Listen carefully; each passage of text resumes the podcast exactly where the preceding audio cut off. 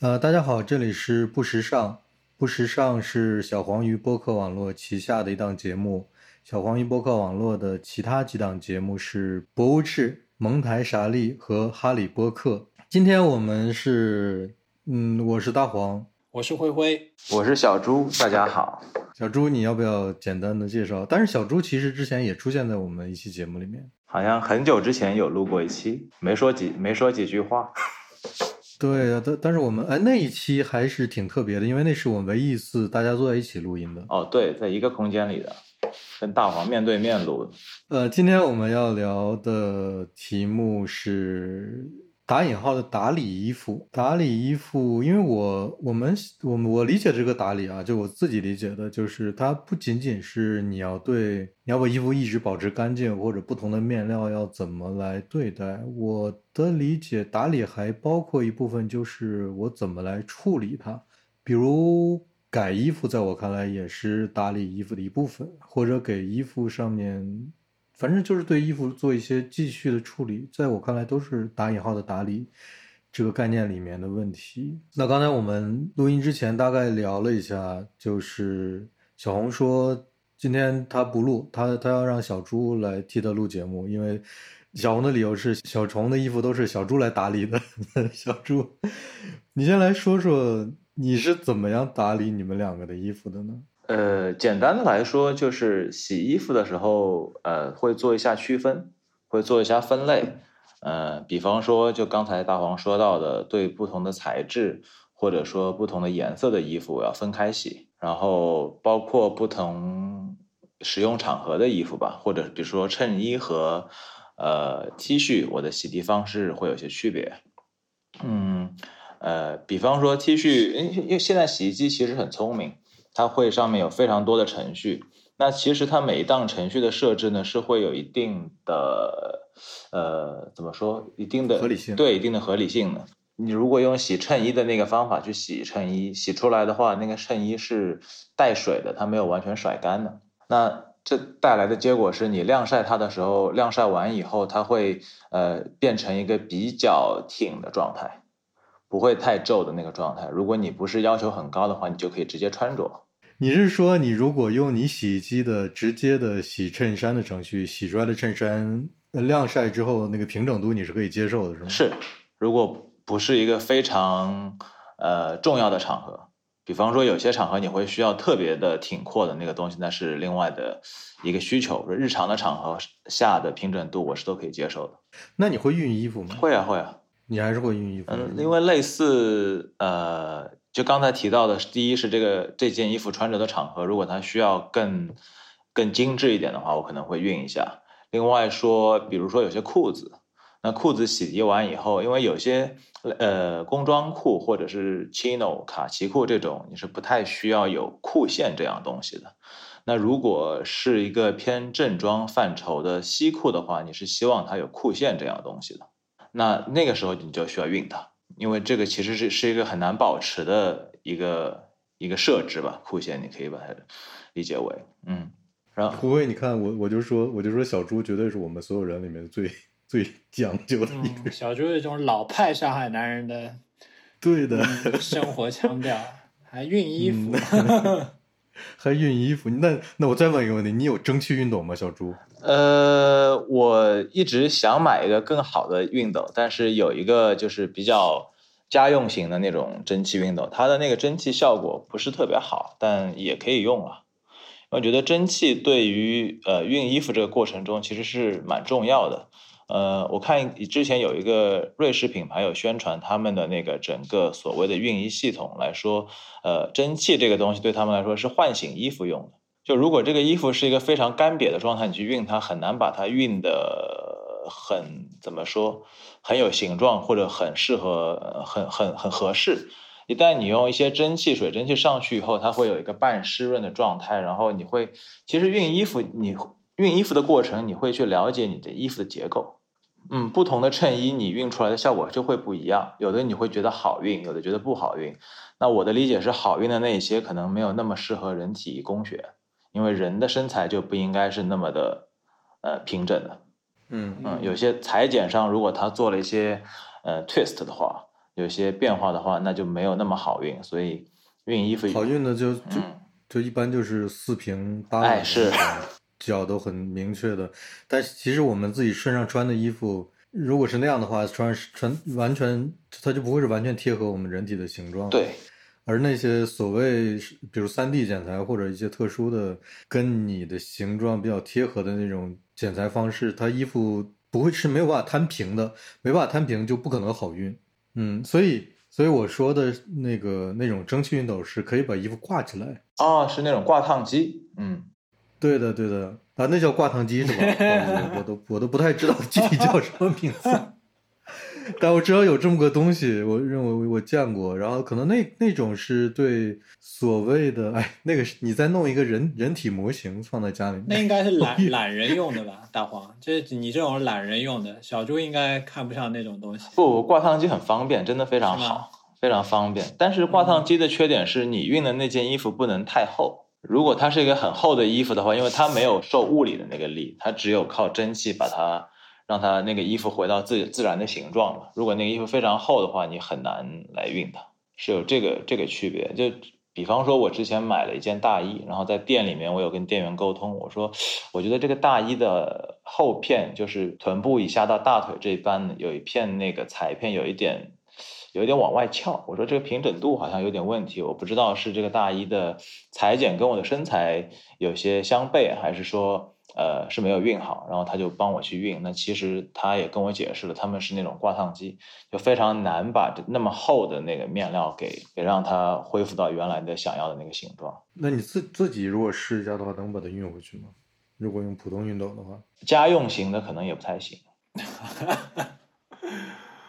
会好一点吧。家用型的会好一点。对，熨衣服其实是个是个是个挺麻烦的事儿。对我也觉得，那一般平时像我这么懒的人，呃，衬衣就是你已经是我们，你已经是我们里面最勤劳的了。继续说，就是衬衣这种东西，类似这种日常每天要更换的那些东西，就是就是减少它的那个护理护理成本、护理时间嘛。我在洗的时候用一些带水的或者不甩干或者轻甩干的方法洗出来以后，让它自然的往下那个用水的水的那个重量把它衣服往下拉，所以那个衣服就会慢慢慢慢变得相对平整一点。嗯，就是你如果甩干的话，上面就是无数微小的褶皱和和痕迹。对，是这样子的。但是其实我我是不熨衣服的，就起码我自己衣服我是不处理的，而且我洗的时候也没有那么讲究，我基本上就只分两种，深色、浅色呃，，深色、浅色，对，就其他的也没有太细分，就直接那么洗了，然后也都是直接甩干的。我我觉得我我主要是我买的时候我就会考虑到不要有特太大的维护和成本和那个嗯继续处理的成本，对。然后我也会倾向于说就穿的随便一点，也我有。我也我可能也没有那种场合，就是需要说我穿的特别正式正规。反正我我如果去公司的话，我其实穿成什么样，我自己都觉得无所谓。哎，但其但其实你们毛衣会放在洗衣机里洗吗？呃，我会看一下面料，洗标，对，看一下洗标。如果说我觉得或或者我感受一下，我觉得不太适合放在洗衣机里洗的话，我就会自手洗。嗯，OK。哎，我再问一个问题，你们洗衣服会套洗衣袋子吗？我不会，灰灰会吗？啊，我会，然后我终于，我终于找到一个我还算比较细致的地方，就跟你们比，大黄，你前面说你已经你已经算算比较不讲究了，然后我我都不分深色浅色，我只分褪色的跟不褪色的，因为我很多深色的衣服也不褪色，然后我基本上都一起洗，就很少有几件褪色的衣服分开来洗，然后我洗完，当然我也从来不熨，然后衬衫当然很皱，我自己一直给自己的洗脑或者给自己灌输的概念是我好像挺喜欢这种皱巴巴的感觉。如果熨的比比挺，我大概穿起来会有点紧张，走路的时候大概会有点拘束，所以我就我 还挺喜欢那种皱巴巴的衬衫，我都从来没有熨过衣服。小朱，你刚才想说什么？我不好意思打断你。呃，没有，我就说那个你洗衣服你会套那个洗衣袋去洗？对我，我就我就会套洗衣袋，嗯，那你什么样的衣服会套洗衣袋呢？基本上软的，就好像比较容易磨损的衣服，我都就比较贵，稍微贵一点的我都会套。呃，我我现在慢慢有时候洗衣服洗多了以后，会对这个这些材料有一些怎么说有一些认识。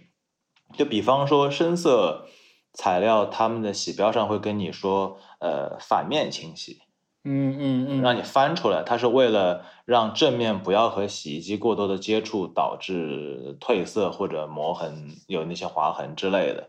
呃，比如说有些衣服上面有印花的，它也会跟你说反面清洗，也是为了不要去那个更多的把那些印花暴露在那个化学的那些洗衣液啊和以及摩擦当中。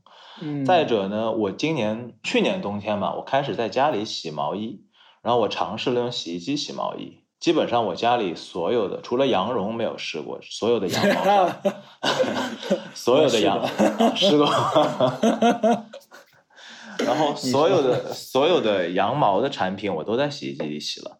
然后我们家的洗衣机是有一个专门洗所谓羊毛的这么一个程序的，我就看了一看，那个程序洗涤的过程其实非常科学，它几乎不去甩干，也不去那种用力的那种高速的旋转那个滚筒，它只是慢慢的那样，慢慢的转，对，转转两下，摔打两下，然后你放进去的时候呢，如果你套一个洗衣袋，不是有分那种粗网和细网的洗衣袋吗？嗯如果你套一个那种细网的洗衣袋，洗出来那衣服，你叠着放进去的，然后叠拿出来的时候它还是叠着的，那它能洗干净吗？就其实你的毛衣可能也没有那么脏吧，我觉得，因为你不是最贴身的那个衣服嘛，所以其实我觉得洗衣机现在的洗衣机对这种羊毛类的产品还是蛮友好的。既然这些西门子啊什么这些牌子的洗衣机上有羊毛这一档，我觉得有大部分的可能都可以尝试一下。只是说，我觉得不要去一是甩干这种暴力的离心力，第二呢，可能是不要让它去烘干，接触热量可能会带来一些意想不到的变化，衣服变得很小之类的。你你这样洗出来的羊毛衣物是没有问题的，是吗？没有问题啊，晾晒的时候就用一个那种专门晾毛衣的那个网，把毛衣平摊着这么晾。你是你会用专门的羊毛洗衣机吗？洗衣液的话，我有试过用专门的和不专门的，但可能我觉得短期内看不出来太明显的差别，所以我觉得还是用专门的了。现在 我我我给你，那你用的是什么？就我因为我有一个推荐哦洗衣液，呃，我们这边是有植入嘛？我我也想有植入，但是没有。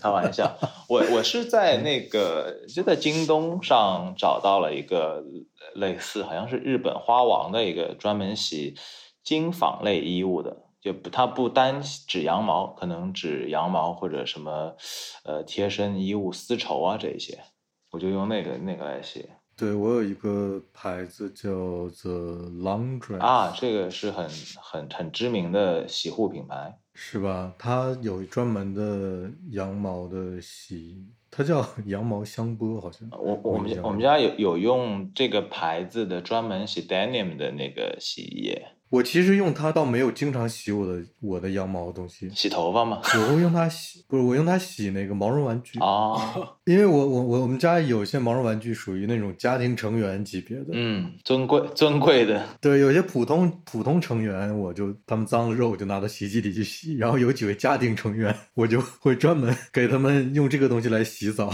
然后洗完之后就把水挤一挤，挂在暖气上或者挂在一个通风的地方，把它们晾干。这样，有我有试过，我们家有些毛绒玩具会用酒精擦，擦过一段时间以后，真的是觉得它的毛发有点质量有点下降。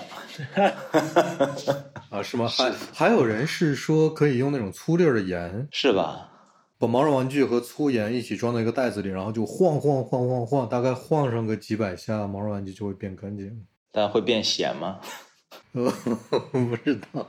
胳膊会变粗，挺好的。对，但是我每次都是用羊毛洗衣液给它们洗澡，洗完澡之后冲，就是头干净，差不多快干的时候还拿吹风机去吹它们，最后就质量如初。好好好的给他们做了一个那个护理护理享受。对对对，但是呃，反正经过小黄手碰过的那些毛绒玩具，嗯，你这样洗干净之后，过一段时间很很快就会又变成一个很脏的状态，所以现在洗毛绒玩具的频率变高了。说明小黄物尽其用啊！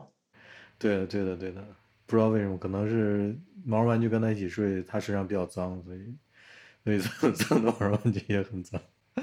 呃，好，下一个问题就是，灰灰，你家有毛绒玩具吗？没有哎，没有，我一猜，我一猜，我家里没有毛绒完全没玩具。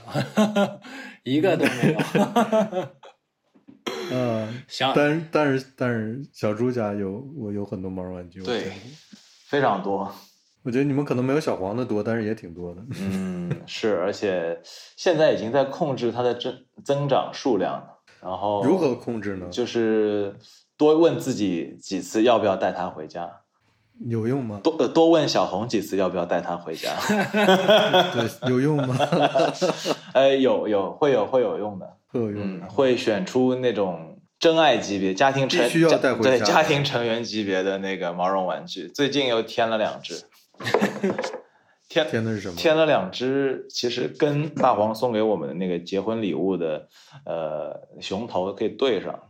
然后也是是最近一次我们去呃去旅行，然后在机场看到了国家地理有卖一个棕熊，应该是叫灰熊吧，还是叫棕熊？棕熊，嗯，棕棕熊吗嗯？整身的吗？嗯，对，棕熊，看到一只那国家地理棕熊的那种，可以那个叫什么？可以把手伸在里面当那个玩木偶一样的玩偶一样的那个啊，然后那个小红就不行了，然后在机场赖着不肯登机那样。啊，你要这么说的话，前一段时间我们在奥地利，在维也纳还给小黄买了一个毛绒玩具，是吧？是一个鹦鹉螺，在自然博物馆。哦，啊，为什么鹦鹦鹉螺，它鹦鹉螺是它的鹦鹉螺，鹦鹉螺不是有须子伸出来吗？然后那个毛绒玩具就是那个须子就是一个手套，啊？哎，做的你好像从你从鹦鹉螺下面，对你从鹦鹉螺下面把那个手伸进那个手套里面，它就是个手偶，但是它那个是五五个手指尖儿伸出来的是一些须子。那鹦鹉螺那么厉害呢？对的，然后你就你就那个手在里面来回一一开一合一开一合，那个须子就一开一合一开一合，就跟真的鹦鹉螺一样。我当时就觉得那个那个自然博物馆的 商店东西很多，但没有能下的手去买的。但只有这个我看到之后，我觉得哇，这个不是一个级别的商品。巧夺天工。对，然后就去买了，结果结账的时候才会才发现，哇，这个确实不是一个级别，跟别的毛绒玩具价位也不一样。我们是买完那个棕熊回来以后，发现这个棕熊跟墙上的棕熊可能是父子关系，然后决定给谁是谁是谁是父亲呢？嗯 强大号，对头大的是父对亲。对对，然后就给那只呃白熊也配了一个，然后在国家地理的那个呃渠道里又找到一只北极熊，现在就又新添这两只。我们怎么从聊衣物护理聊到毛绒玩具了？我脑子里闪过的问题，竟然是那个棕熊和白和北京究竟能不能交配的问题。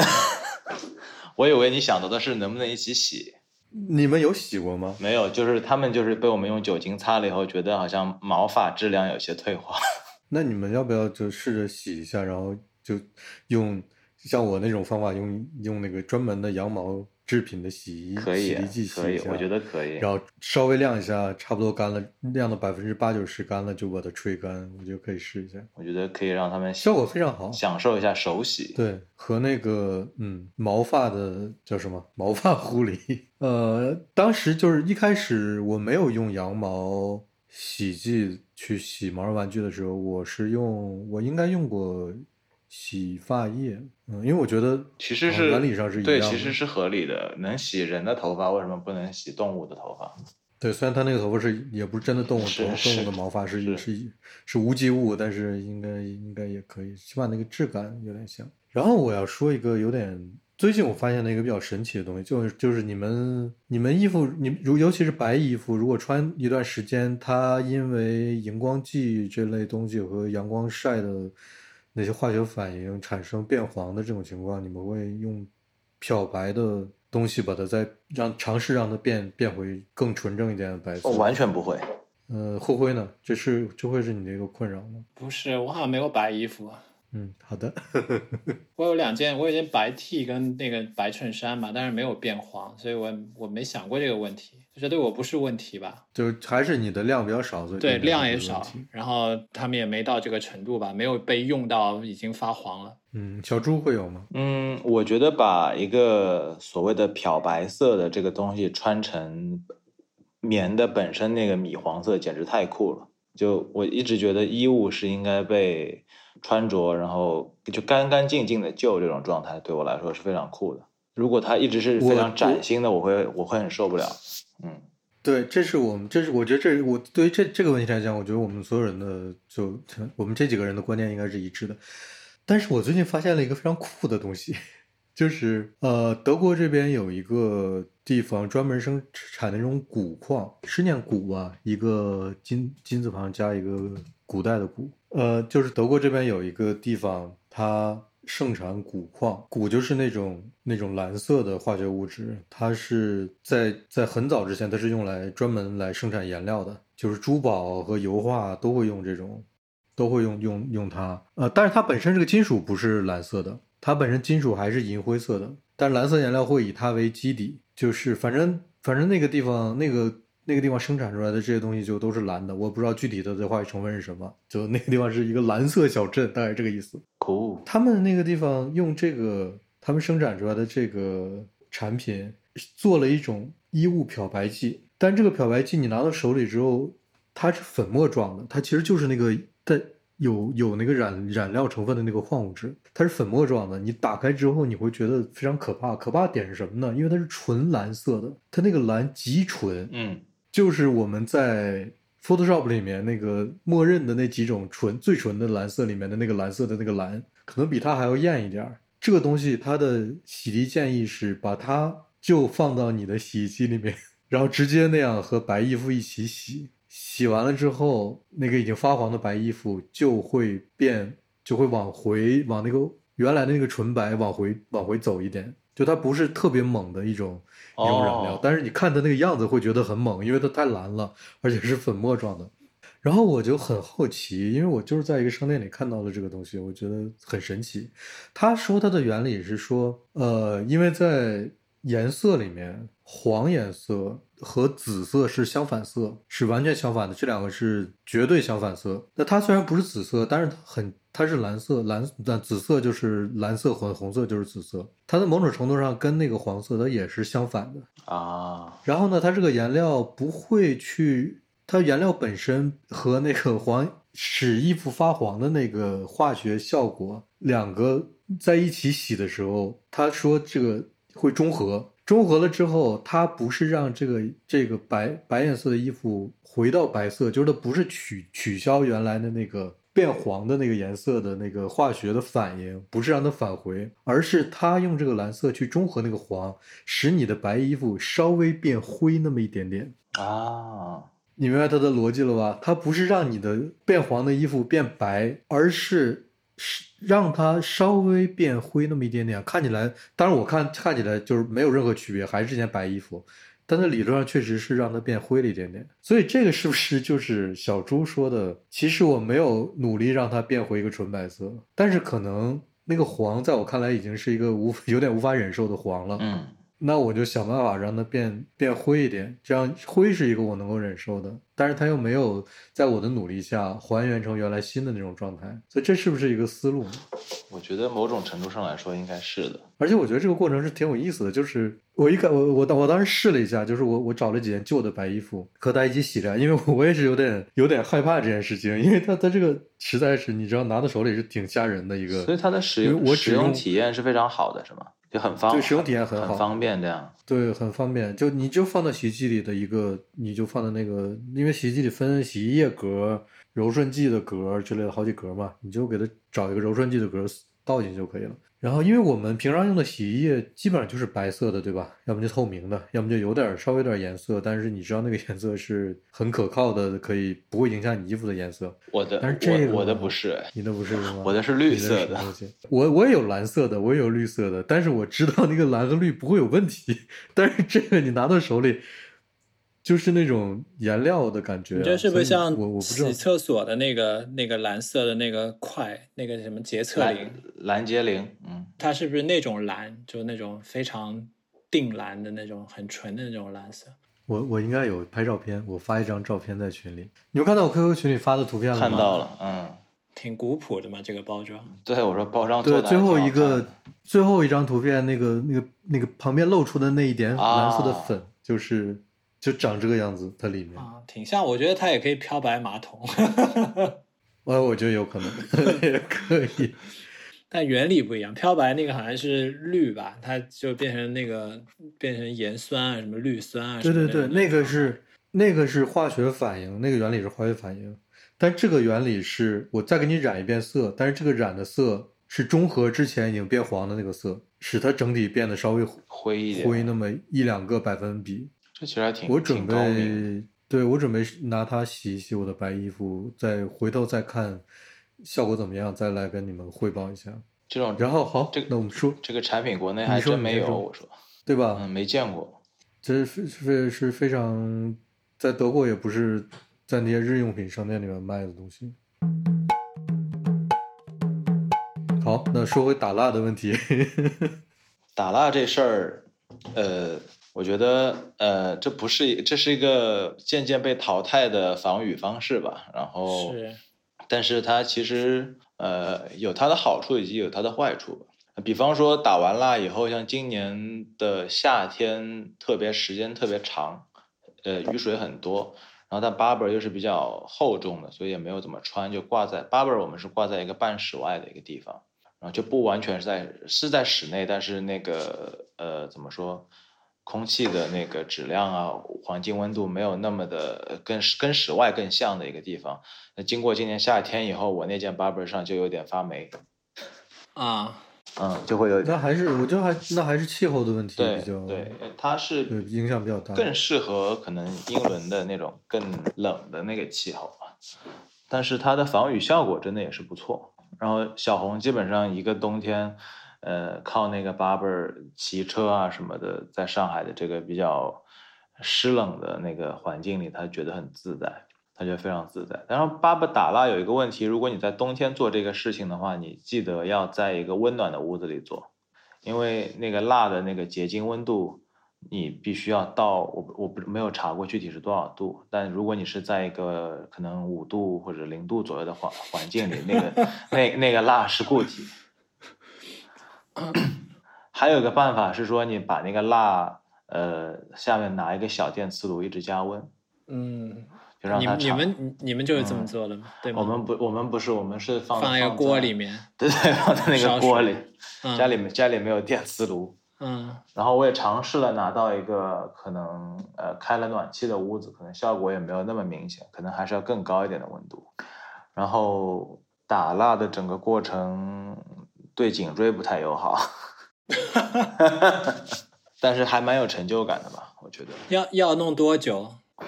呃，要弄多久还是看像我们这种初学者，那天好像弄了挺久的，先找一块合适的海绵就找了非常久，最后嗯是用了一块那个 MUJI 的搓澡巾，嗯，因为如果它是一个比较粗糙的，就类似像那个百洁布这样的，呃，它可能无法完整的接触到你那个表面，如果太软的话，可能也。呃，怎么说？使用起来的感感觉也不太不太趁手的感觉。最它后官方有蜡，嗯但是没有配那个海绵好像是没有，啊。他就说拿那个他们叫 sponge 吧好像拿那个东西嗯来做就好了。然后嗯就买了官方的那个视频，就是非常的非常的英国。他走进一个英国的那种，他们叫 cottage 嘛，就是类似那种小木屋。走进去以后，自己自己生生了个火，生了个火，生完火以后把整间屋子暖起来，然后把 Barber 那个蜡加加热，然后就自己开始在那屋子和一个非常非常原始的那个木桌子上面就开始打了，非常顺利的就把这个事儿做完了。我们在家里就是搞得鸡犬升天，好不容易把这个事儿给做下来了。然后你整个过程你还不希望这个蜡溅的到到处都是，还给铺铺了个桌布，然后找那个趁手的海绵，找了，呃，可能试了两三样东西，然后找那个合适的环境，然后每打一会儿，可能要把那个蜡再去加一会儿热，反正第一次搞得挺狼狈的。所以他每年都要打蜡吗？呃官方官官方是说每年打蜡，啊，每年打，但其实我觉得还是根据你的使用频率来的吧。嗯我们上次打蜡是因为之前一个冬天小红的那件 Barber 上的蜡基本上全掉光了，因为它使用频率比较高。然后那年可能下雨啊比较多，他骑车什么的就那个蜡就丢失的比较厉害，所以就想给它补一次蜡，大概是这个感觉。而且你如果你那个蜡打的太厚的话，嗯，没有推开到一个稍微环境温度低一点的地方，那个蜡又又结起来了，就你衣服上有一块硬的蜡。然后你一动它就裂了，就碎下来。所以，所以你要把这把这个事儿就其实要做的挺细致的，就某种程度上来说跟熨衣服有点像，因为你要把它每每一个裁片摊的比较平，摊开以后你再把它把那个比较均匀的涂开，这样，不然达到最后的那个效果不太好。你做完这一次的打蜡，你就会知道为什么像淘宝包括官方都有做那个打蜡服务，然后它收费了。确实很烦，是吧？对，真真的是两百块钱物有所值，你让 让人家帮你打蜡，这听起来就像我国古代用的那个油纸伞，是一个道理吧？我觉得是一个道理，差不多，差不多。那个伞伞上也是用的，是用的什么油？那时候油纸伞不知道哎，但反正就是伞是纸的嘛，然后骨架是木头或者竹子的，它伞上面是一层油，这样那个伞才可以防雨。像现在有些皮靴就比较老式的，不能说老式吧，嗯，有些翻毛皮的皮靴，它的油脂含量很高的话，它其实某种程度上来说，它也是防水的。你是说翻毛皮的皮靴上面已经被油脂呃弄得已经有光滑的那种质感？也不用不用那么光滑吧，但至少就会看到它的感受得到它的油脂含量很高，那种其实也是防水的，做户外用途都会。那说过来。呃，翻毛皮的靴子你会怎么处理呢？翻毛皮我用一个非常，其实翻毛皮，呃，细分来说分挺多种的。嗯，有些是把那个光皮，然后用磨砂纸给它打了起毛，起一点点毛。有些呢是把那个皮的正面反过来做内衬，把里边的那个翻毛拿出来用，就是把那个 rough 的那一面放到外面来。OK，这个是呃大概的种类上的区别。但我打理起来翻毛皮会不是都有那个百洁布吗？那个那个百洁布用那个百洁布轻轻的擦你的那个翻毛皮，会让那个翻毛皮使用久了以后，翻毛皮会有点粘在你的那个鞋面上。用那个百洁布其实可以让那个翻毛皮慢慢的有点立起来，立起来以后你会你会觉得那个翻毛皮就会呃颜色更均匀更新一点。然后呢，我会用一个点火的那个，就可能点煤气灶原来那种长的那种打火机，然后在那个鞋的表面轻很快的烧这么一遍，把那些里面那些杂质什么烧掉一点，然后大概我就这么处理的。除非除嗯，除非那个翻毛皮是特别特别脏了，今天呃踩了什么奇怪的东西滴在上面了，我才会去用。呃，其实有个专门的给翻毛皮洗澡的一个鞋类的护理产品，但它那个对皮还是会有一些损伤。嗯，减少那个使用，那也可以用哪个东西来做，做完以后其实效果挺好的。嗯，哇，你这个打火机这个操作实在是有点 O G 是吧？太骚了！这个是我是我是跟一个英国的那个鞋靴品牌叫 Checkers，他们那个出的那个指南学的。他们官方的那种制鞋师，可能就是这么来处理他们的那个烦恼。有道理，真是有道理的，听起来。嗯，我分析了一下，我觉得很合理。而他也没让我去买什么特别贵的刷子，他说其实用那个三 M 的那个是一样的效果。然后再你再拿火机一烧，就特别好。我是怎么处理？我一般是我有一个那个刷子，那个刷子它的它的那个刷毛不是正常的毛，是有点像橡皮一样的。然后它那个是那个它那个刷子刷子的布置呢，就是所谓的像橡皮一样那个刷毛的布置，就像那个猛犸象的牙，就是那种纹路的，就是沟沟回回的。充满了沟壑的那种，然后那么一个刷子，拿它来擦那个翻毛皮，就有点像是拿橡皮在擦一个什么东西一样。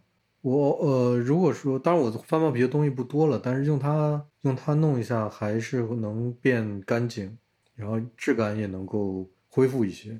就像你说的，如果感觉那个翻毛那个毛毛都粘在一起了，可以把它们打散。但是打火机这个我是从来没有想过，学学到了新的，嗯，学到了新的知识。但是可以试一下，然后现在不是有很多类似的防雨的那种喷雾嘛，翻毛皮也可以用。因为翻毛皮其实最大的弱点还是，呃，不防雨嘛，它是个开放的那个表面，雨水容易容易滴进去嘛。所以其实市面上有很多那种现在化学处理的办法让它防御，但那个就是你要定定期去喷，嗯。嗯，它其实它其实所谓的翻毛，就是它是动物皮革的内部。有一种是这么处理的，也有是把外部打毛的。那么我们刚才聊的可能更多的是动物的内部。对对，打毛的那种，我觉得那个就是那个处理表面的那种工艺，我觉得那个不是我们现在聊的这个范畴里的。因为它是内部，所以它就没有外部皮肤我们本来自然而然形成的那种要对抗雨水、要对抗那个各种各样的风啊这的这些的那种机制，所以我们要特殊处理。它是一个比较开放的那个结构。对，然后小红刚才提醒我说，正好我们聊到靴靴子鞋了，就他说你最近搞了一些什么乱七八糟的东西是吗？啊，就还是根据使用情况来来做的一些选择，因为。呃，我之前有看到过，有些人会在鞋头的不是前掌，就是在鞋头最鞋尖的那个地方打个铁片。然后我当时觉得哦挺酷的，但是它的实际价值到底有多大，我不好理解。然后我就在我的第一双穿皮皮底的那个皮鞋上面，我就没有打那个铁片，我就尝试穿了它，可能使用了一年左右。然后你会发现鞋头的部分非常明显的。大于鞋底的和那个其他的部分的毛躁，它会更毛躁，然后更因为呃，我那双鞋是不是那种工艺特别好的鞋？它的鞋底的那个缝线是外露的嘛，所以用了可能一年左右的时候，缝线的地方已经你会感受到开始有一些要断开的那种感觉了，而且是鞋头特别严重。这个时候我就理解了为什么有人在鞋头的部分去做铁掌、铁片，装一个铁片。因为它能减少这个部位的磨损，然后我在国内找了一个呃鞋匠，然后他最后处理的我觉得非常的好，他可以把那个铁片安上去以后和你鞋底的那个高度是一致的，你手摸不会有高低高低的差距，那不影响你的走路。不过他也说了这这个处理，你走路的时候会会有一些对，会有一点点声音。如果你是非常明显的脚掌着前掌着地的话，会有一点这样的声音。我哎，我就是想说这件事情。我觉得这是一个很有意思的事情，就是我们所有的人都会磨鞋底，但是磨的地方是不一样的。嗯，呃，小猪是磨前掌比较多是吗？对我用下来的感觉，我那双鞋的感觉非常明显的是前掌这边已经开始起毛了。我是磨后掌的外侧比较多啊，后跟其实。我看到那个鞋匠的介绍，他有说，也有一个工艺是在后跟里装一个铁片。嗯，灰灰是摸哪里的？我跟你差不多吧，我也是后跟的外侧。对，所以我如果说穿靴子的话，有比较严重的一个问题就是，可能穿个一两年之后，后跟外侧就会少一少一块儿，就形成个坡，所以就不不得不去换底。这就后小猪是没有这个问题的，是吗？就是你的后你的后跟没有前掌磨的厉害。嗯，有的好像也会有，我没有我没有太怎么说太仔细的统计这个事儿是跟跟的高低有没有关，还是走路习惯上的区别？因为我发现我有些运运动鞋好像也会有这样的问题，是吧？我我觉得还是跟走路习惯有关系。然后就主要就是这个前掌打铁片这个事儿，我。实验了一下下来，觉得嗯，好像对我来说是有这么个必要。但是你也可以，就是它有有些也可以不用铁片，就是用一个用一个更坚固的材质啊，用皮就可能有嗯皮底儿，但也是皮底儿，但是也是一个更坚固的皮之类的。我看到它也有这样的修复选择。对，因为因为有些人他会不喜欢走路时候用那个铁片和地面着地的那个啪啦啪啦的声音。对，而且铁片你走路的话，你要稍微小心一点。如果你前掌是你很大的着力点的话，铁片其实相对会滑一点。嗯，对的。而且有的时候你如果踢到东西的话，你的破坏力也比较大。所以我我起码知道有些人是他会接受说我会一直换这个材料啊，对。对，但我就是我每次都还是换一个类似的皮皮的一个部分，或者是一个稍微尖一点皮的部分。但我会接受我每年等到它磨损一部分磨磨损到某个程度之后，我就去把它再换一下，一直换一直换。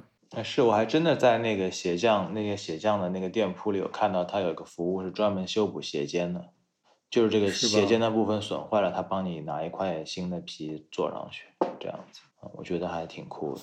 但无论如何，就是我们的这个出发点都属于说，你要无论是换鞋掌、加固鞋掌，还是说靴子底儿磨坏了，然后就去换底儿，它的前提还是说要把一个东西用对啊，因为其实好的皮鞋，它的鞋面，不管你用呃，你会花很多钱买那个皮鞋，我觉得更多的就是在它的材料以及它的那个加工工艺上嘛。所谓的呃固特异缝合也好，什么布雷克缝合、莫卡辛缝合也好，那固特异就非常非常适合换底嘛。那你鞋面，如果你买更好的材质，你就希望这个皮可以更长久的使用下去嘛。那所以我觉得换底这件事儿其实是很合乎逻辑的嘛。我我不知道国内现在这种换底啊，就是鞋匠啊，还是很方便找到的吗？现在好像呃，有人给我说过，Vibram 有旗舰店，它直接都有那种换底的服务。但是只给自己的鞋换是吗？哦不不不，它那 Vibram 是专门做那个大底的那个品牌嘛。啊，你说啊那个，对啊，对对对，它它都有那个做底的那个。它可能叫 Vibram，我不知道，可能我发音没发对。听众如果知道的就知道，不知道的就知就知道它是一个专门生产鞋底的牌子就好了。嗯，就是你买的你买的靴子可以可能是各种牌子的，但是他们很多靴子的鞋底都是这个牌子的。所以我朋我有个朋友跟我说，你买他一个底，然后你可以把鞋子寄给他，然后他可以帮你换底。然后有一些可能是你比较对做工上要求比较高的深装的鞋靴，那你可能要找一个相对对这些鞋靴熟悉一点的鞋匠。我最近找的这个，我觉得现在做下来的效果不错。他那边可以有提供，除了像打铁片啊，然后换鞋底啊，他甚至可以帮你把鞋底做成隐藏缝线。我觉得好像技术蛮过硬的。所以，而且他淘宝都有淘宝店，整个服务的流程我觉得还蛮舒服的。我把东西寄过去，可能两三天，我上打铁片是两天吧，他就开始就给我寄回来了。但是他啊，就是他其实不是你在街上找的，他是一个在线你在在线找的一个店。啊，对，我是在线找的，也是通过朋友给我推荐的。我我我我有点就是，因为其实我住的这个地方就是在德国，方圆一公里之内有两个可以换鞋底儿的师傅，然后我的公司的楼下方圆一百米的，就是楼下走大概五十米就有一个可以装画框的店。我是觉得在国内就好像不是这样的，就是我们要找一个这类的店铺是挺难的。我觉得会有这个问题。就比如说装画框、换鞋底，我们家的画框是大黄装的，对我的意思是说，如果你有这方面需求的话，好像在国内有有点难找。现在换鞋底并不难，可能他换的不是你们要的这种这种要求的换鞋底，他只是他只是那种很平常的鞋帮你修复一下。其实这种鞋摊还是挺多的挺多的是吗？那还是蛮好啊，市中心还是挺多的啊，鞋摊儿对的，是它。修补的品质应该达不到你们的要求，但它它是可以换可以修补的。嗯，但其实我家附近那两家我也没有去试过换过底，所以我也不太清楚他们能够做到一个什么程度。但是看起来就是那种普通换底的一个师傅。我我我要说的是一件什么事儿呢？就是我不太清楚，就是因为像国内像上海这种地方，就实在是寸土寸金，就是人们生活的这个，然后其实呃。与此同时，其实国内的城市的给商业留的面积没有那么多，在这两个加持之下呢，我就会担心像这种换鞋的手艺人啊，就会生存不下去。我之前有试过一次在，因为就像你说的，现在街边的那种小摊儿其实是在减少了，那很多的就会被迫的把店铺放到商场里。那进了商场以后，面临的你的店租的提升、商场的抽成以后，它的价格就会提高。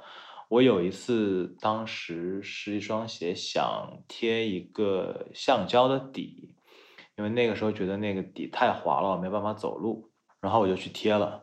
然后当时我也没有询价，我就把这个事儿给做了。最后光贴底这一件事儿，好像收了我四五百块钱人民币，我还挺震惊的。嗯。哎，你说这个，我又我想起来一个东西，就是之前我听说的，是有那种直接给皮鞋或者高跟鞋直接加一个橡胶，我不知道，我我印象中好像是透明材质的一个一个橡胶材质的底的那种服务，是吗？呃，我当时就选的是黑色的，透明的可能不一定有透，就是他们叫隐形贴底。哎，对对对，差不多是这个概念。对，叫叫隐形贴底，就是拿一块非常薄的橡胶贴在你的皮底的外面，然后可能还会打一两个小钉，让那个橡胶固定住，然后你就变成一个带一点点橡胶的那个皮鞋了。你知道这个这件事情就很像，就怎么说？就是我我我我我不管是一个什么品牌的手机，我的工程师和我的整个的设计团队和我的工程团队非常努力的把我的手机做到了比这一代产品比上一代产品薄了零点五毫米，嗯，然后我顾顾客买到手里之后，直接在前面贴了个膜，后面装了个套，就是了，而且就是就像你说的，这种这个在皮底外贴橡胶的这个行为，在某一些呃怎么说认知范畴里是会被我我可以用鄙视这个词吗？就是大家会对这个行为有点不太认同。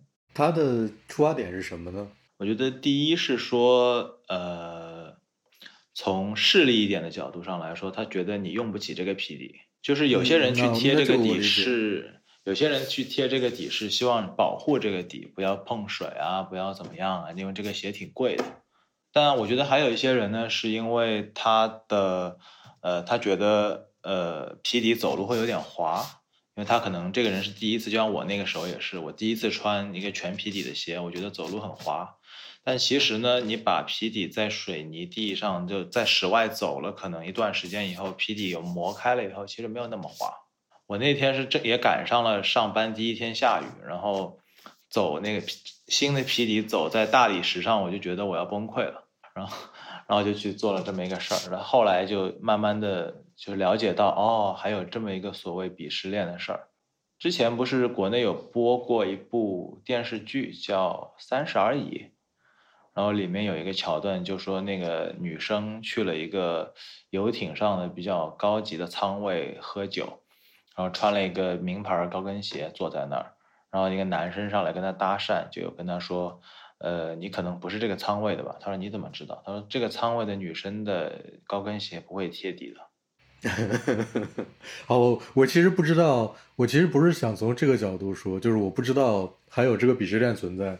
我是想从就是呃，其实一件商品它以什么方式呈现，它是有生产出来的理由的。就是如果说你觉得你这个皮底买回去之后不能不能接受，想要做一些修补的话，这当然是正确的，这当然是你自己的一个选择。但是它另外另外一点可能说明你当时做的买它做的那个选择就不正确。就因为我觉得很多人买这些产品之前，他没有，包括卖家也好，他都可能没有深入的了解这个底的使用场景以及它的优劣。就比方说皮底，我我有买过一个品牌，美国的一个鞋履品牌叫 Alden，然后它的皮底其实分挺多种的，有一些就是双层皮防水的，相对更防水一点的双层皮底，那有一些呢是单层皮底，它是为了让你夏天更透气的。所以它的设计，就像你说的，它的设计初衷是完全不一样的。对的，它是有它自己这个东西生产出来的那个那个理由的。那我觉得，我还是挺鼓励大家购买东东西之前去，呃，思考一下它在你的生活场景中的使用，以及它的设计到底是为了什么。这个是我觉得大黄讲的挺有道理的。就如果你你买回来之后需要做一些补救的话，它可能说明你一开始的判断。就不是那么，就不是说正确不正确吧，就是可能有些偏差，周全。嗯，对，有些偏差。呃，有一个日本的牌子，哎呀，英语我都不太敢读，叫那个 Hunder Shama 是吗 Hand Scheme，嗯，Hand Scheme 啊，原来是这么读。OK，因为德因为德语 S C H 是直接是连在一起读一个一个叫小猪的意思是吧？是 Swine 是吗？Swine Swine 是小猪的意思，就是它它它连起来会读那个那个音。OK，这个牌子它的特点就是用皮生产一切嘛。植鞣革，对，植鞣革，对它，它就用所有的这些皮料来生产一切东西。它一开始我的概念里面，它出名是因为它开始用皮植鞣革来复刻一些经典的鞋，对，经典球鞋，对吧？经典球鞋，后来它就做到干脆就是，比如阿迪达斯会跟它合作出合作款的鞋，今年还跟 North Face 合作，是吧？我就有一款那个他们的那个跟阿迪达斯合作的那个贝壳头。啊，Superstar 原色的，对对对，然后他们，我我现在就是在非常暴力的在穿它，就是因为它也是皮底儿的嘛，它甚至边儿都是皮的，就是它所有都是皮的，它那个底儿是用几个钉钉在那个鞋掌上的。我觉得一开始穿的时候是不太舒服的，因为它皮底儿非常滑，但是过了一段时间，就等于是说把它穿糙了之后。但它也没有真的，它也没有变坏，它只是说下面磨开了，那个皮儿已经磨开了，对，磨开了，然后翻毛皮的，有一点那种感觉，它就等于和那个地面没有那么滑了，然后也会更舒服一些。我觉得它它真的是跟这个牌子，因为它在比如说在 ins 上或者自己的一些宣传的一些照片上，会经常展示说，我这个鞋穿了两三年以后和和一开始旧旧化的一个效果。对，我觉得它真的是两三年以后是它的一个最之后是最佳的一个穿着状态，但是这个要你自己去实现，这过程还蛮有意思的。我觉得我我一开始说就是它特别滑的时候，我也在考虑，哎，我听说过之前有那种给皮底儿粘一个橡胶橡胶底儿的一个技术，我要不要去试一下？但是我也忍住了，就是，但我同时也是因为我没有这个，我在德国没有这个方便的这个这个这个渠道去做这件事情。后来就是现在我穿了一两年之后，但是我也我也没有天天穿它，我觉得越来越舒服了，就是没有必要再去考虑这个问题了。我觉得这这件事情也是很有意思的。是这样的，而且皮料这个东西，它其实呃，我的穿着感受下来，就不种不同种类的皮料，其实它的特性也不太一样。但各有各的好，各有各的不好，并不一定是贵的更好，也不一定是便宜的就不好。就像 Alden，它有一款皮料算是它的知名产品嘛，它跟美国另外一个皮料厂叫 h o w i n g 做的一个叫马臀皮，其实不能完全说是马臀皮，它是马屁股上那两张皮下面的有一层胶质提取物。那个皮的特点是什么呢？是看起来特别的亮，特别的亮，因为它密度非常非常高。所以呢，你会导致这个皮不会出那种牛皮上的那种小的细纹，就你前掌不是会褶嘛，走路的时候会有点褶，它出来的全是那种波浪纹，没有那种细纹，然后那个皮就跟抛光过的一样，就它不是头层皮，它是皮下面的一部分。一个它其实严格意义上来说，它不能都不能说是皮。它那个是一层像胶质一样的东西，所以那个出来的效果是就是非常的亮，就跟其实有些稍微劣质一点的皮鞋，它的那个皮是用我们叫修面皮，它的表面是有一层像处理过的，就特别光，像漆皮啊，就类似这样的东西。对对对，它就有点接近那个效果，但它是天然的。那那个皮那个皮料就会卖的比一般的牛皮贵。但它其实它穿着的，我觉得它的卖点是什么呢？一是它特别亮，特别的怎么说，适合做那些镜面抛光。另外一另外一说是它比较坚硬，比较坚固吧。所以你穿刚开始穿着的一段时间，你会觉得有个 breaking 的过程，它比较硬。所以马的屁股还真是一块宝地。哎，是是的，要不中国引用那么多。词汇在上面呢，真的是很神奇。而且这个皮其实也怕也怕水，它怕水是吗？为什么？它怕水，就是呃，说它因为 就是因为跟我们之前说的一样，它不是自然界中来用来抵抗水的那部分机制。有可能，而，而且它因为是什么？它我觉得它密度高，但没有密度高到可以小过水分子，所以那个水分子渗入进去，好像又比较难弄出来。它被那个水水淋过以后，如果你一晚上不处理掉它，它会上面有黑色的小点儿。从皮肤的机制来讲，如果它是皮肤下面的部分，它就是要透过水分子的。嗯，所以我觉得，就所有的东西，好的东西、贵的东西都有它的好处，但也有它的一些缺点，就是看你需要怎么样来来处理它。嗯，那说回来，我们就是说了这么多跟。处理这些和打理有关的问题，我想问你们两个会改衣服吗？就是衣服拿到手里之后，嗯，我算会吧。你会做就一般你会做一些什么样的改动呢？其实。第一是我现在减减少了一些网购，就是因为当时会发生发生过那么几次，有些衣服买回来非常不合身。就是我希望它合身的衣服，我买回来非常的不合身，主要是比如说在袖长啊、类似胸围啊这些地方。那我之前有买网购过一件秋冬天的类似像打猎装，像西服一样的一个衣服。我买过这个同品牌的同尺码，结果那件过来就是完全是不一样的尺码，然后我又无法退它，那我又不想说把这个东西就廉价卖掉，那我就找了一个当地的裁缝，然后付了一笔费用，然后他把这个衣服拆开，照我的那个尺寸稍微调整了一下，然后继续穿着这样子。呃，但这个这个这种改动的前提是说这件衣服你根本就没办法穿，所以你不得不找裁缝改。嗯，是。但你有没有那种我我举个例子，我举个例子来引出这个这个我真正想聊的事情，是我有的时候会就比如说我我看到一件衣服，我会想这件衣服这样子我是没有办法穿的，就它不是说大小的问题，是我我不太有些有些我不太喜欢，比如说有些我不太喜欢那种呃，就是我在领子的选择上会很慎重，就是我觉得很多带领子的衣服，我们好像有一件。我们好像有一件同款的牛仔服，你就把领子拆掉了，是吗？对的，对的。但所以我会，但是我会考虑说，一件衣服我整整体来讲是很喜欢的，但是只有领子这个地方我不太喜欢。但是我会买它。我们拿回来之后，我就会把领子拆了。但是我这个拆不是因为尺寸的问题，也不是因为我拿到手里处理不了了我来拆，而是我买它的时候我就打好了主意，说这件衣服我是要拆领子的，或者有的时候那个袖子我是不太喜欢的。比如说，我有的偶尔会把带扣，就是呃可以打开，然后用个扣子可以合上那种普通的袖子，做成一个改成一个直筒的袖子，就是它不能啊不能变形。你知道我的意思是吧？就不能变形，不能拆开之后卷起来。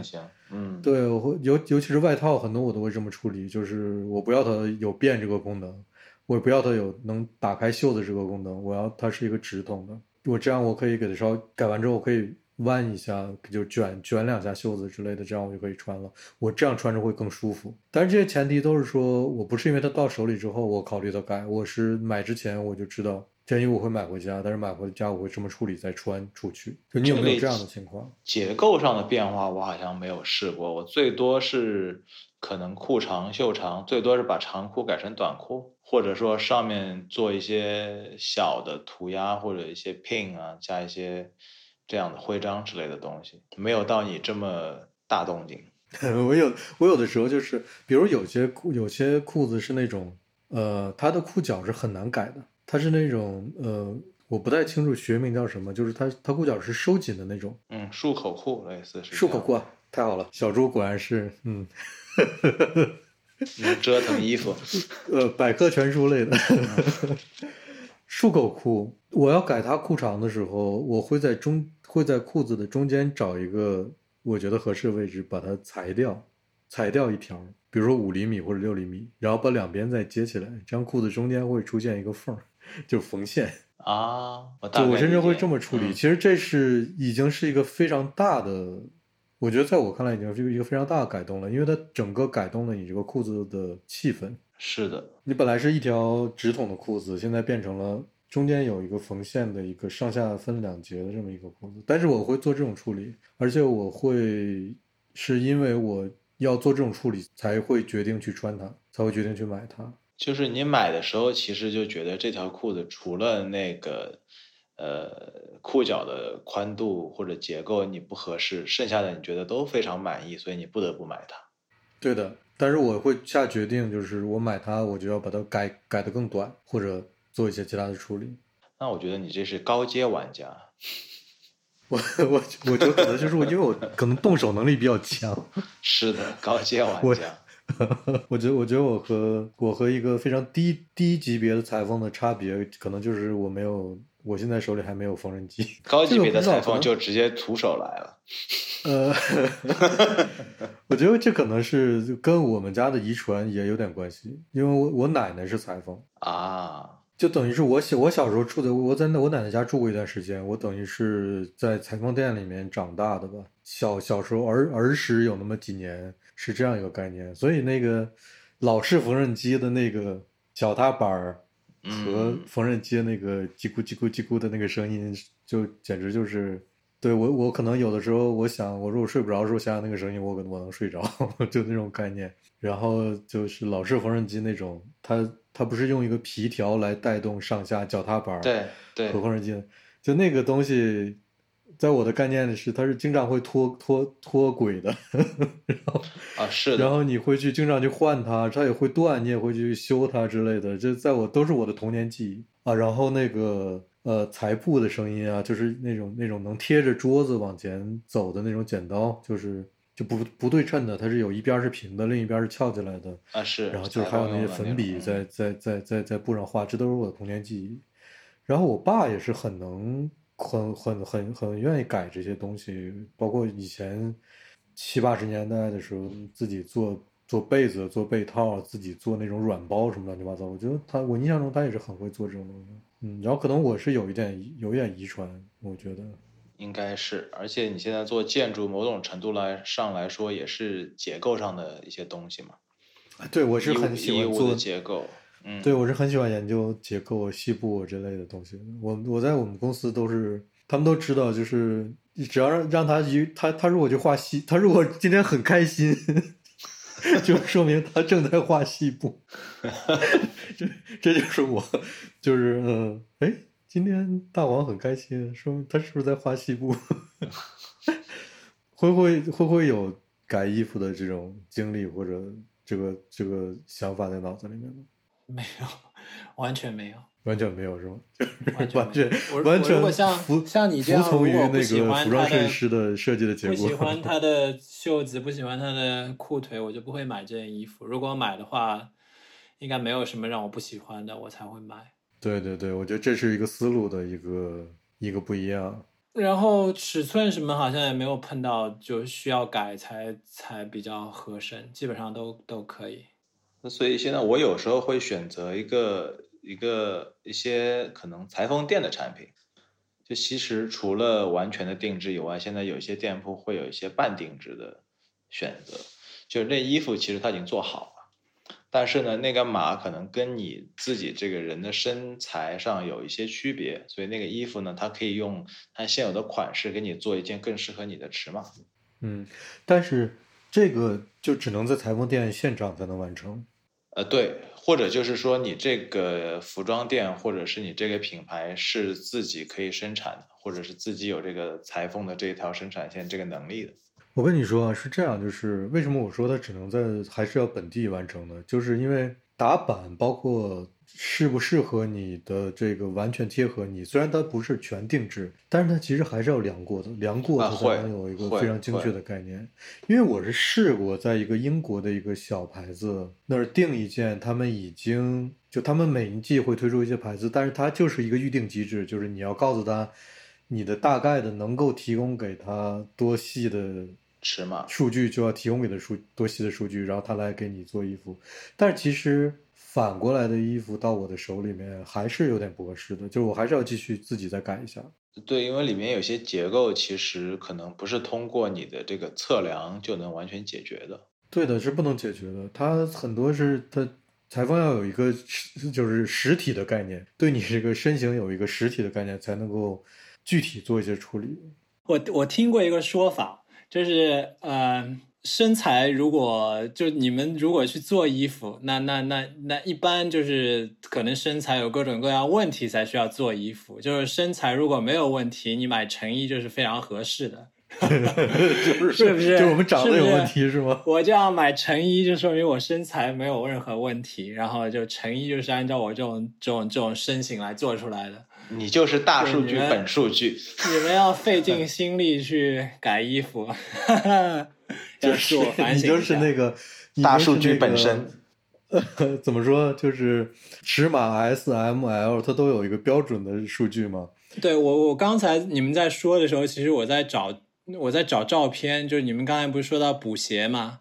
其实我我之前在家门口补过鞋，我补过一双跑鞋，就就是完全不值得补的鞋，因为那双鞋我跑了很久，然后它鞋底已经磨破了，然后我就去加了个橡胶。可能跟小猪的应该原理是一样的，但是我只花了大概二十几块钱，然后把照片 发到群里面给你们看看。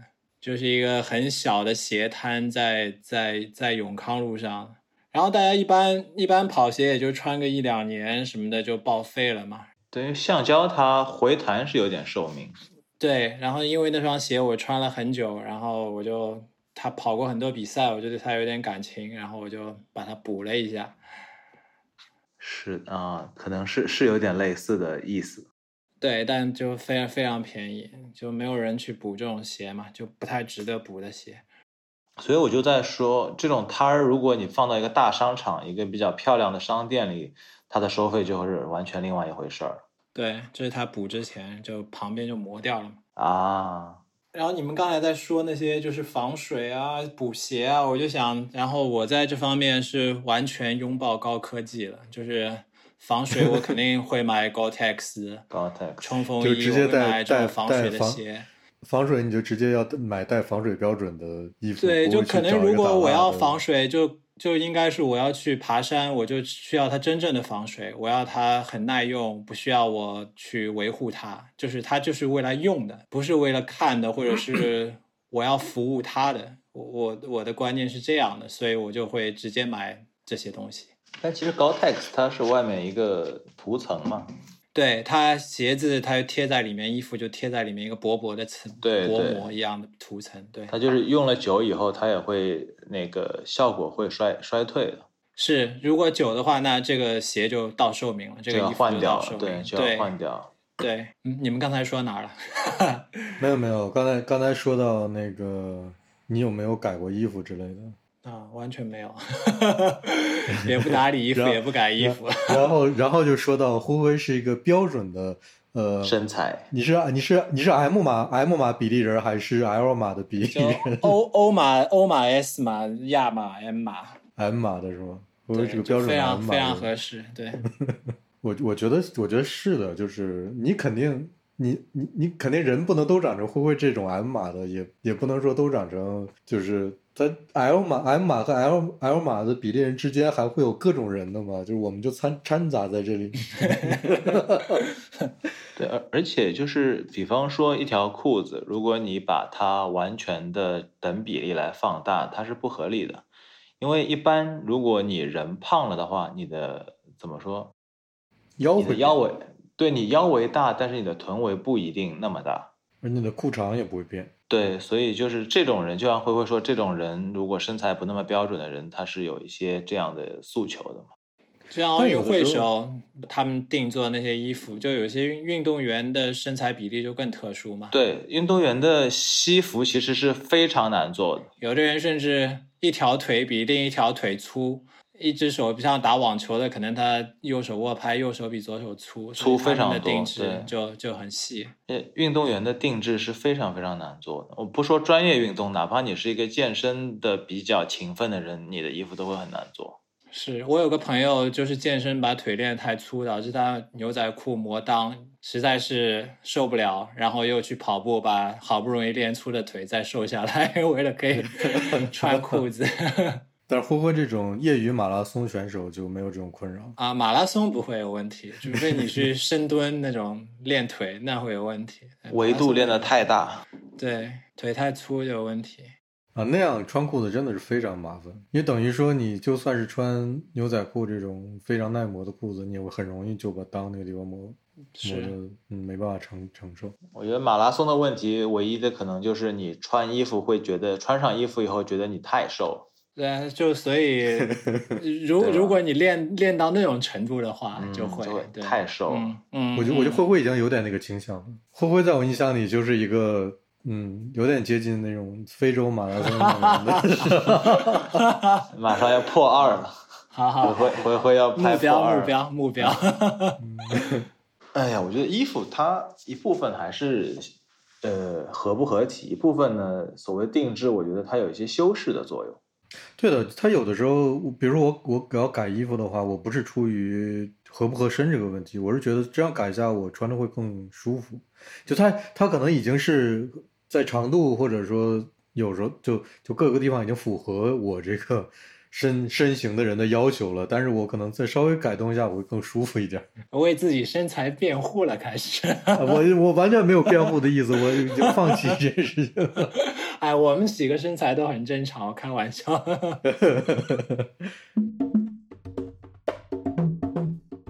我觉得很神奇，就是一个我们一个事先没有任何准备，然后觉得聊之前也不知道会会聊什么的话题，也不知道该说什么的话题，竟然也录了一个半小时，非常的神秘，然后感觉内容好像还挺丰富的。打理鞋、打理衣服、修改衣服、定制衣服，我觉得有些时候大家一起聊天，一起输出一些东西，大家会有不一样的视角。因为大家看到的东西不一样，对的。其实这这就是我我我们聊天也不做一些特别多的事先的准备，因为这样就没有没有那种突如其来的视角了。对，就我也没想过可以去补运动鞋。你看灰灰就补过运动鞋，对。然后我也没想过说，呃，我觉得呃裁缝定制有它的一定的道理。那灰灰觉得，哎，呃，正常的尺码的穿为什么不可以？我觉得也可以，这其实很好。其实是这样，因为成衣的。这些东西全是根据大数据来的，它就就是应该符合大部分人的那个需求。但是我很怕，就是因为这些这些，比如数据的采集越来越方便和越来越。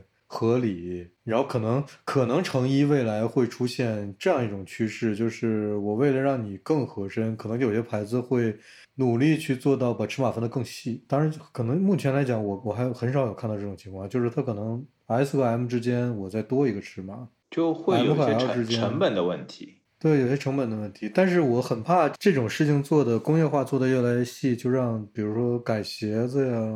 改鞋底、换鞋底，呃，裁缝这种行业就慢慢就消失了。其实现在已经有这个状态了，尤其据说在西方世界，那种定制店、裁缝店生意是每况愈下，全部已经在往亚洲这方面在转移，只有亚洲还在有这样的需求。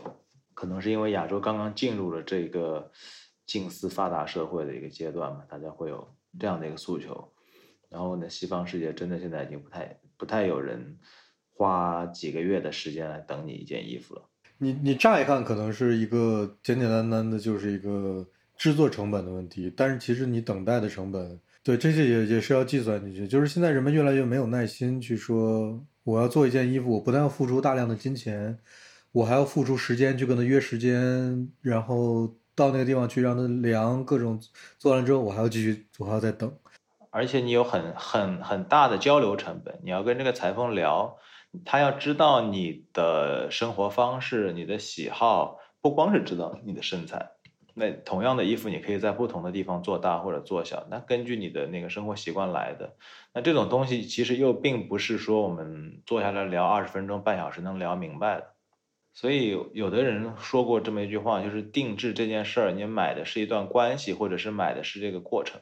最后那个产品可能不完全那么重要，因为我我其实今年我定了一个东西，但不是衣服，是一个雕塑。呃，是这件事由来是什么呢？就是我当时呃哪一年，反正四五年前吧，我四五年前去卢浮宫的时候，也不是我上一次，我上一次应该是两三年前去的，就是我在他们的博物馆商店里面，卢浮宫的博物馆商店在地下嘛。就是贝聿铭改造的那那那块长廊里面有一个博物馆，它博物馆商店之一，它地下的商店进去之后的二层，你能理解这个概念吗？就是那个它地下通高很高的，然后也有也分一层二层，就是但是地下也有个地面层，就地下的地面层，进入那商店以后再上它的二层，有一有一个区域是专门卖一些。复制的一些雕塑的一个区域，就是和一些复制的版画，反正和一些卖比较价格比较贵的一些比较好的印刷品，所以它放在那个地下商店的二层，就不是有很多人会去的那么个地方。然后我就在里面看到了一个那个雕塑，其实我看到的原作是在奥赛，就是一个彭彭，一个法国的一个雕塑家做的一个猫头鹰。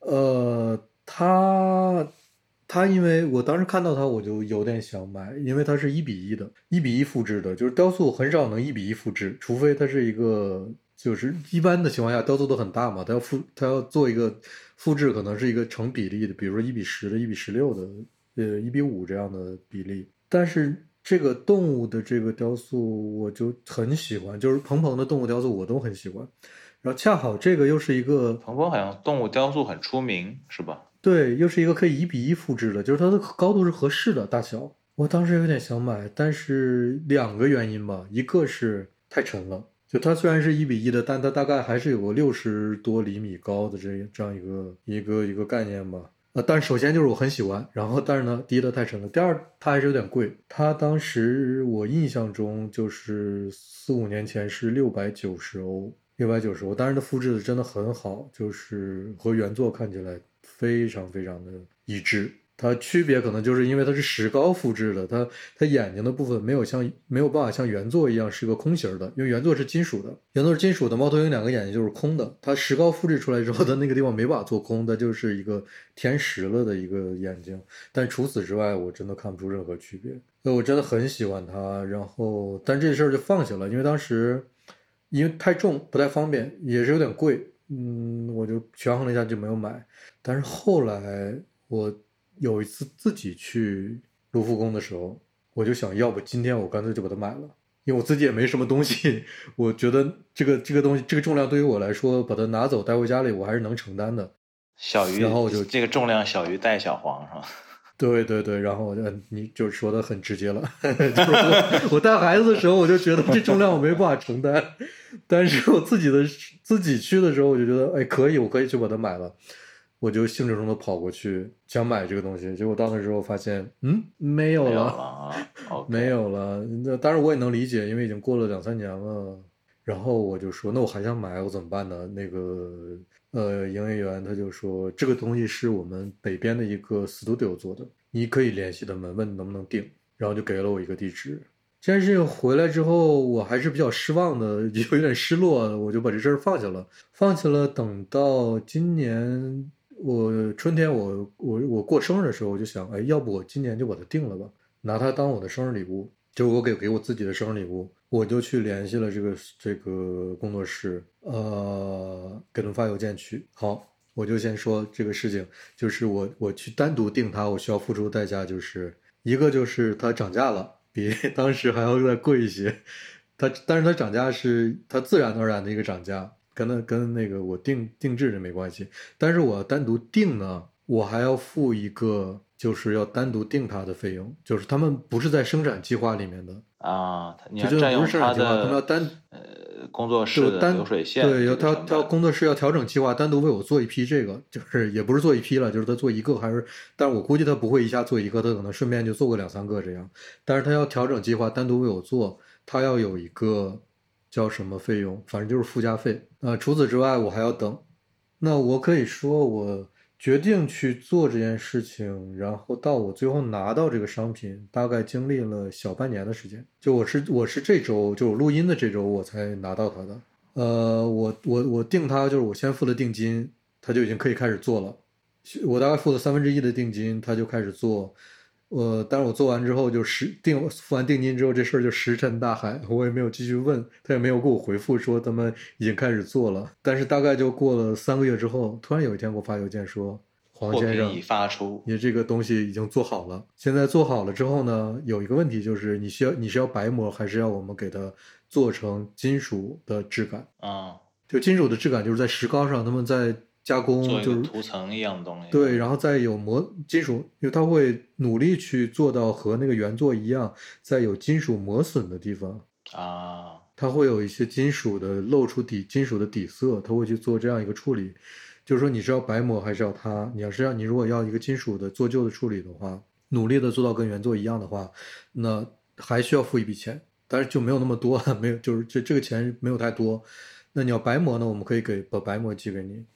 然后这个时候，就是你如果要决确定了之后，就把尾款付掉，我们就把它处理了之后，就直接寄给你了。然后邮寄还需要一笔钱，这邮寄的费用也其实也不低的，差不多也要将近一百欧元。呃，然后我最后说，那我还是要努力做到跟原作一样的那个，我因为我是要那个感受。都付完了之后，又石沉大海，大概又过了 两一个月的时间，然后说，嗯，好了，完全好了，已经可以寄给你了。就这样，我收到了。我他寄给我之后，我收到这个东西，而且他给我寄过来，就法国到德国嘛，他邮费那么贵是有道理的。为什么？因为我收到了一个托盘儿，你能想象吗？就是他打了一个架子给你，是吧？没有，没不是架子，但是他真的在他，因为这个东西他是为了，就他要基本上要做到百分之百的有保障的运输。所以它这个包装非常非常的大，就是箱子非常非常的大，里面填充了非常多的填充物，就这个东西在里面是被非常好的保护了起来，就是它要保证一点问题都不会出的。所以我其实收到了一个底下带一个那种呃回收的木木材的那种碎屑做的一个托盘的那么一个非常大的一个箱子。嗯，打开之后，这东西对于相对于箱子来讲是非常小的一个东西。嗯，这是这是对，这是一个我今年的定制的一个经历。就是其实你想象一下，你如果是真真的当初我在卢浮宫直接说我花六百九十欧买到这个，把它买了，直接带回家的话，它就是一个相当于是买成衣的概念。就工作室做了一批，然后有一个放在卢浮宫了，刚好被你看到了，买走，什么事儿也没有。但是你如果说你真的要问这个工作室订一个东西的话，你要单独为这个定的东西付钱，你还要去考虑说定这个东西是究竟我要做成什么效果的，最后你还要等那么长的时间，拿到手里之后，你还他还要他要精心的考虑怎么样给你打包，这个包装拿到你的手里，你也是一个很大的负担，就是哇，这包装我要怎么办？扔哪儿？里面那堆乱七八糟东西，这个托盘我要怎么办？就是是不是大家都愿意？有这个耐心，或者说为这个东西可以去愿意做这样的付出，这都是一个问号。而且你想，你定这一件东西，其实你有看到过它的成品一模一样的成品，以及它的原作长什么样。如果你去找裁缝完全刻定一个你脑海中的东西，你是非常没有安全感的。对的，就完全不知道我拿到的东西是什么样的。对，你就很很可能那个东西是做出来是非常差都有可能。你穿上身上完全不合适都有可能，当然这是裁缝的那个基本功的问题。那如果基本功好的话，它应该不会特别不合适。但是这个是不是跟你脑海中的一样？那你脑海中这个东西的来源可能是你网上看到的某一张图片。那那个人的身材跟你的身材中间其实是有差别的，那个人的长相跟你的长相也有差别的。那你穿上这件衣服，和你自己脑海中穿上这件衣服的感受是不是又一样？你是其实是极其没有安全感的。那对第一次去尝试这个人来说，我觉得是很大的一个挑战吧。对，但是说话说回来，就是你现在现在，比如小朱说第一次去尝试这件事，我觉得这句话就非常的有意思。为什么呢？因为成衣是一个现代化之后才出现的事情。嗯，在它出现之前，只有裁缝所有的衣服，除了妈妈给我们做的。就是去裁缝店做的，就没有没有另外的选择，是只有。所以我们等于是说，过了这么多代之后，已经遗忘了这件事情。就像是那些中世纪的时候，雕塑为什么做的感觉都做的那么有些很卡通，有些很粗糙，有些很狂野。你你是你是你觉得是雕塑风格变了吗？不是，是因为人们已经忘记了古希腊和罗马他们是怎么怎么做雕塑的了。那个技术已经消失了，制作方法改变，所以人们只能开始做一些很糙的东西。没有那个技术，没有那个师傅再去教你怎么样把一个雕塑做得很精细了。再后来再出现文艺复兴，出现米开朗基罗，再到后来什么罗丹，那是另外的一个事情。那是这个技术又被人们重新学学会了，但是以前的那个东西就已经已经是过去了，已经已经不存在了。我之前碰到过一个设计师的朋友，他在给一个一个一个项目做一些做一些做一些设计。那个项目里面会牵扯到一些苏式园林的东西。